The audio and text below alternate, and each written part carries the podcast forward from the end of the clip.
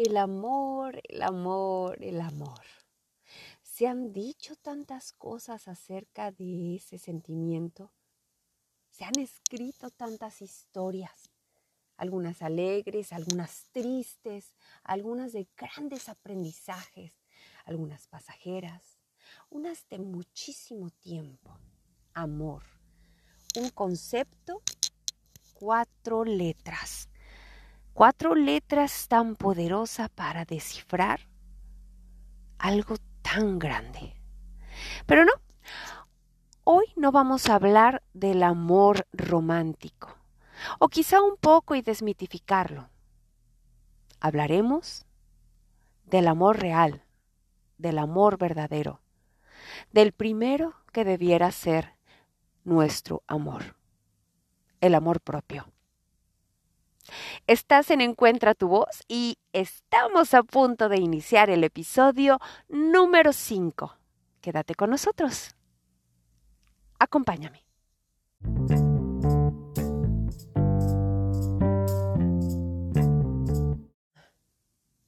Hola, hola, donde quiera que te encuentres, muy buen día, buena noche.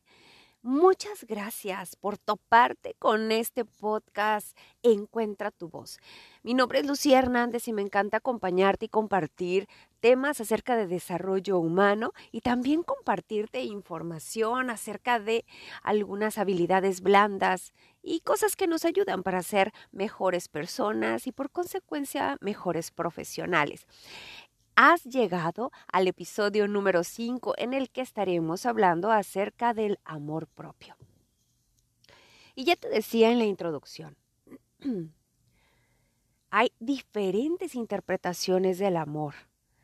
Difícilmente podemos llegar a una definición específica. Además es algo intangible. A través de los años, este concepto ha ido teniendo variantes las experiencias de cada uno de los individuos lo viven también de manera diferente. No podemos pensar que el amor que siente por primera vez una madre a ver a su hijo es igual al amor que siente un niño cuando, no sé, de alguna forma se cree que se enamora, o cuando eres adolescente, o cuando ya eres adulto joven, o cuando ya eres un adulto mayor. Hay diferentes tipos de amor. La verdad es que culturalmente nos han enseñado en la música, en la historia, en las películas, principalmente en el cine, y Disney tiene mucho que ver con respecto a esta concepción errónea acerca del amor. En las religiones también nos hablan de alguna manera acerca del amor. Pero no sé si te has puesto a pensar o a detenerte un instante a reflexionar y darte cuenta que hemos hecho del amor, le hemos puesto tantos atributos tan, pues no sé si llamarlos negativos o que no aportan valor. Dime si no, incluso hasta en las canciones. Cuando se habla de amor, hay sufrimiento, sacrificio, drama, hay peleas, desacuerdos. Y la verdad es que en algunos lugares o incluso en algunas filosofías ancestrales hablan del amor como, como la plenitud, como un estado de gracia, un estado de gozo, un estado perfecto. Pero seamos honestos, quienes hemos llegado a ese estado de nirvana en el que el amor llena cada una de nuestras células y somos capaces de observar el amor en otros, recibir y entregar amor, respirar, transpirar amor. No, la verdad es que, qué lástima, pero nos encanta sufrir. Nos encanta atribuirle a ese concepto tan poderoso cosas que no tienen nada que ver con el amor, incluso ego, incluso miedo, incluso separación.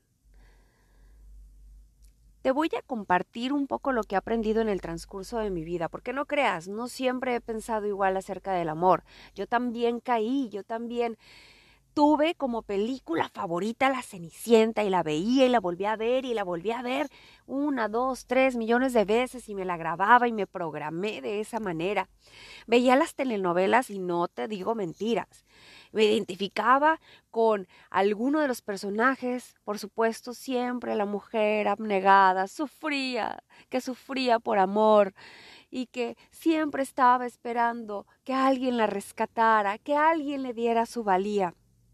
Recuerdo incluso que mucho tiempo salía a la calle y observaba a las parejas, observaba a los jóvenes y me preguntaba, ¿será que alguno de ellos se convertirá en mi amor platónico?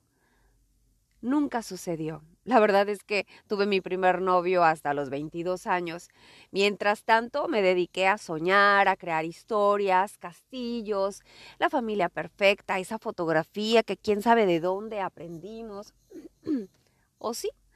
De lo que nos decían papás, de lo que veíamos, escuchábamos, sentíamos. Nos formamos una idea de que el amor tenía que ser de esa manera, incluso hasta posesivo y celoso. Si no era así, entonces no te querían. En fin, drama total.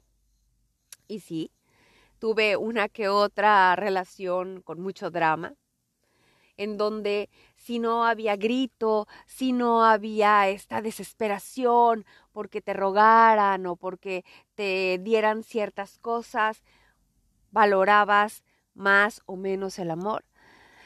Y pues con esos tropiezos, con esos aprendizajes que después me llevaron a experiencias bastante oscuras y muy, muy dolorosas en donde aprendí que el ser humano, el ser humano es, es un cúmulo, un cofre de muchísimas cosas que va acumulando, que va aprendiendo y que toma para su vida. y con mucho trabajo personal, debo decir, me di cuenta que todas esas relaciones platónicas o no, con drama, con historias de terror. Me las había creído porque estaba segura que así debía ser. Incluso, perdón por balconear, pues lo aprendí así en mi casa. El clásico pleito entre la pareja de padres y luego la reconciliación, para venir otra vez los gritos, para venir los desacuerdos. Pues estaba rodeada de un esquema o de un modelo que, pues si así era, ¿Por qué no vivirlo así? Esa es tu cruz. Y no, llegó el momento en el que me di cuenta que estaba muy equivocada, que todo eso que había aprendido no era más que un concepto completamente erróneo, una cantidad de características que le habíamos atribuido al amor y que no tenían absolutamente nada que ver con el amor. Y es que, para empezar, gran parte de nuestra vida creemos que el amor tiene que ver con la cuestión de la pareja, que tiene que ver con la cuestión de los hijos, que tiene que ver con la cuestión de la familia. Pero el primer amor, el verdadero amor, el amor real con el que tenemos que experimentar, con el que tenemos que llevarnos muy bien, es con el amor propio. Cuando aprendes a reconocer tu valía, a darte cuenta que eres un ser perfecto, completo, así como estás. Que eres capaz de verte al espejo y disfrutar lo que eres. En lugar de estar pensando que si la nariz, que si el ojo, que si la ceja, que si el grano. Cuando eres capaz de sonreírte, de apapacharte, de agradecerte, cuando reconoces que lo que haces está bien en esa medida, cuando sabes que eres un ser humano en crecimiento y que tienes errores y que también los abrazas, y que eres un ser humano que tiene días buenos y días malos y es parte de la vida de esa escuela que nos ayuda a encontrar incluso nuestro propósito, que en algún otro programa estaremos hablando del propósito de vida. Amarte a ti mismo es la cosa más increíble. Amarte a ti mismo es reconocer que tu voz, que tu cuerpo, que tus pensamientos son vehículos para hacer una experiencia en este camino que llamamos vida y que no, que nuestra primer relación armónica tiene que ser con nosotros mismos y que a partir de ahí solo podemos permitir a nuestro alrededor relaciones armónicas que nos aportan valor, incluso relaciones en las que quizá no estamos de acuerdo con la forma de pensar de las personas, pero las respetamos. Amor para mí puede resumirse en palabras aceptación, respeto, libre albedrío, individualidad, unicidad, plenitud todas esas palabras, yo las pondría en ese saco o en ese costal de amor. Y ese costal de amor propio lo tenemos que alimentar nosotros. También aprendimos a creer que nuestra valía dependía de lo que los otros opinaran acerca de nosotros. ¿Y cómo es posible eso? Si estamos rodeados de un mundo de personas rotas, llenas de agujeros que para bien o para mal, con las herramientas que tienen, aprendieron a sobrevivir, sobrevivir, ¿se dan cuenta? A dejar pasar el tiempo y no reconocer que cada instante es valioso y poderoso, en el que tienes la oportunidad de dar gracias que respiras, que puedes ver, que puedes tocar, que puedes tener a la persona que más amas en el mundo que eres tú. Y cuando te amas tú y te aceptas tú, atraes a personas valiosas. Sí, pero también alejas a personas huecas, vacías, que no saben quiénes son, que no soportan tu luz. Y no lo estoy diciendo de manera ególatra personas que no se han dado cuenta que también son luz, que son seres perfectos y amorosos, que quizá han vivido una serie de experiencias que les dan la pauta para hacer cambios en su vida. Personas que eligieron aceptar su cruz o la vida que tienen. Las personas que se aman, trabajan y salen adelante con lo que tienen, sabiendo que todo lo que les ocurrió en su vida o lo que les está ocurriendo tiene una finalidad y un propósito y que te regala una maravillosa oportunidad la oportunidad de agradecer que estás vivo, la oportunidad de ser consciente de lo que te rodea, la oportunidad de sentirte vivo y de saber que dentro de ti hay una parte del universo, una chispa divina, que lo que hay en ti está fuera y que cuando tú observas tu entorno y todo lo que te rodea, te da una fotografía de lo que hay en ti, es reflejo de lo que hay en ti. El amor propio es el primer paso para sentirte libre.